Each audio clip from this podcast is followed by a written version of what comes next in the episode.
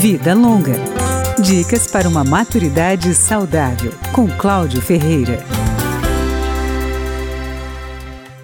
Há 12 anos, a Agência Nacional de Vigilância Sanitária editou uma norma que regula o funcionamento das instituições de longa permanência de idosos, também conhecidas como asilos ou casas de repouso. Por isso, é bom estar ciente dessas regras na hora de escolher um dos locais para abrigar um idoso. Alice Alves, da Anvisa, recomenda atenção com a higiene do local. Em uma primeira visita, é bom observar a cozinha, como os funcionários recebem a comida e se as lixeiras têm sacos plásticos. A instituição deve ter um nutricionista fixo. Se o idoso que não está doente começar a perder peso, é sinal de algum problema na alimentação.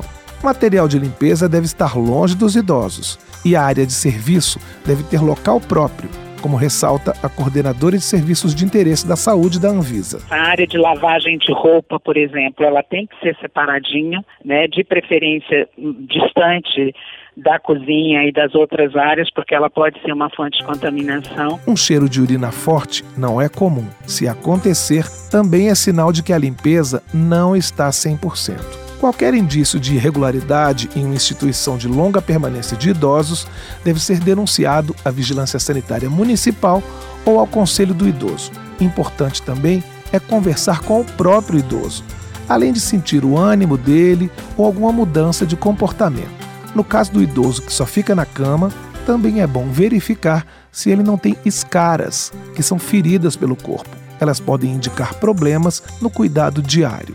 Quer saber mais detalhes? Consulte a resolução da Agência Nacional de Vigilância Sanitária. Anote aí: R de rato, D de dado, C de casa, RDC 283 de 2005. Está na internet em portal.anvisa.gov.br. Vida Longa, com Cláudio Ferreira.